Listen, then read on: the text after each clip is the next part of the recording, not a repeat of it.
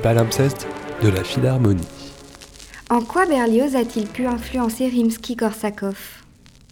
Au cours d'une conférence donnée en 2015 au sujet du poème symphonique Scheherazade de Rimsky-Korsakov, la musicologue Charlotte Gino-Slasik expliquait comment le rapport à la musique du compositeur russe était profondément berliozien chez Berlioz, dans les écrits de Berlioz, qui a fait la même chose que Rimsky-Korsakov, c'est-à-dire quelques années après la symphonie fantastique, il a quand même écrit Je n'ai pas écrit une musique pour mon programme, mais un programme pour ma musique.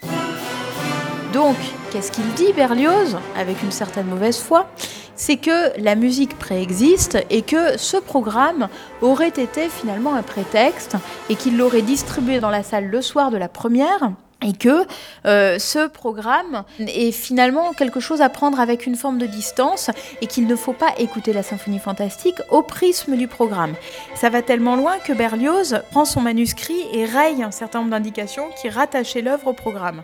Et on trouve chez Rimsky un geste qui est tout à fait similaire puisque euh, dans un deuxième temps, il avait décidé d'arrêter de donner des titres aux quatre mouvements de Scheherazade et de remplacer ces titres par prélude, ballade, adagio et finale. Et donc de revenir au principe du cadre germanique symphonique. Donc comment est-ce que ces ambivalences peuvent être analysées?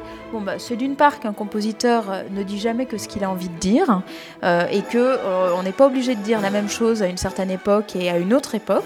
Et d'autre part, qu'à mon avis, y a un point commun profond entre Berlioz et Rimsky-Korsakov, c'est l'idée que la musique est certes reliée à un propos extra-musical, mais elle doit conserver sa propre puissance.